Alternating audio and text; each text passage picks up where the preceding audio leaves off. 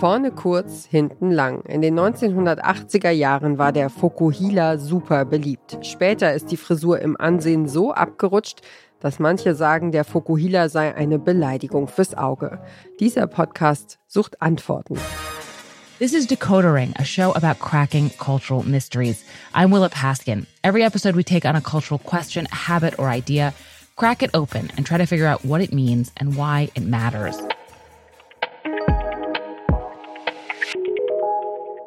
Das ist die Kulturjournalistin Willa Peskin und ihr hört den Podcast-Podcast von Detektor FM.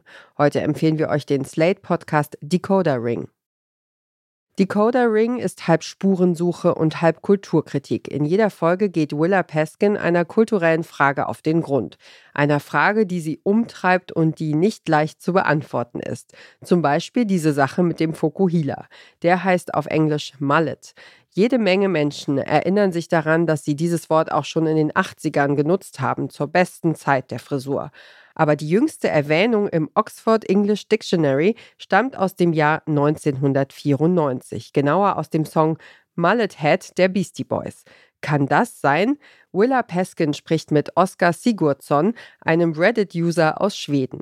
Der hat auch schon mal versucht, eine ältere Quelle für den Ursprung des Fokuhila zu finden.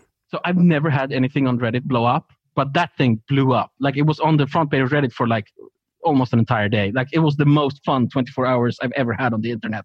Just because like everyone like whoa, and then trying to solve this problem with you, like yeah, exactly. That yes, that was my favorite part, right? Because the comments, most many comments were like, "This is total horseshit."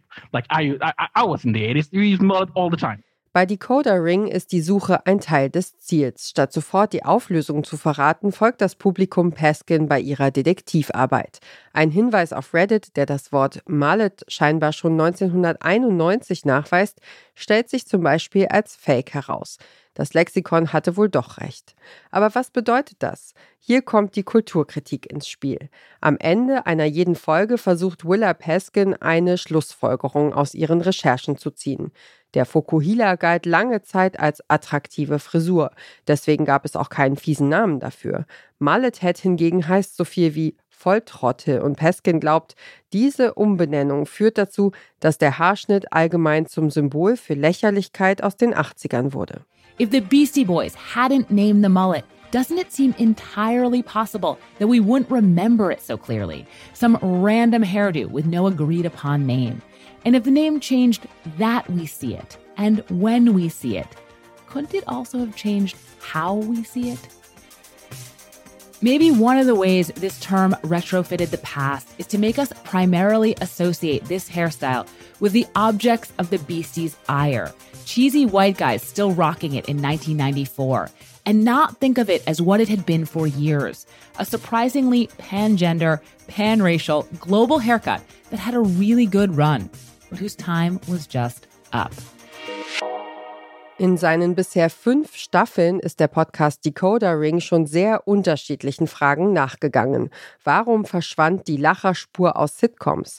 Warum galten einige Männer eine Weile als metrosexuell?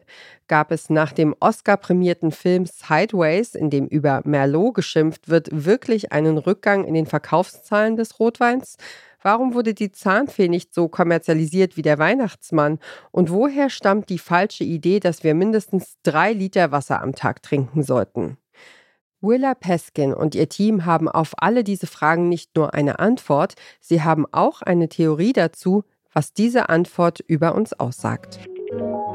Und wer diesen Podcast hört, der liest mit Sicherheit auch jede Erklärungstafel im Museum, und zwar in allen verfügbaren Sprachen. Das war unsere Podcast-Empfehlung für heute. Um keine Folge zu verpassen, folgt dem Podcast-Podcast von Detektor FM auf Lekton, Overcast, TuneIn, Radio Player oder Downcast. Wenn ihr eine Podcast-Empfehlung habt, die ihr mit der Welt teilen wollt, dann schreibt uns einfach eine Mail an podcastpodcast.detektor.fm. Dieser Tipp kam von Alexander Matzkeit, Redaktion Johanna Voss, Produktion Tim Schmutzler und ich bin Ina Lebedjew. Morgen empfehlen wir euch den Podcast Land of Infusion. Wir hören uns.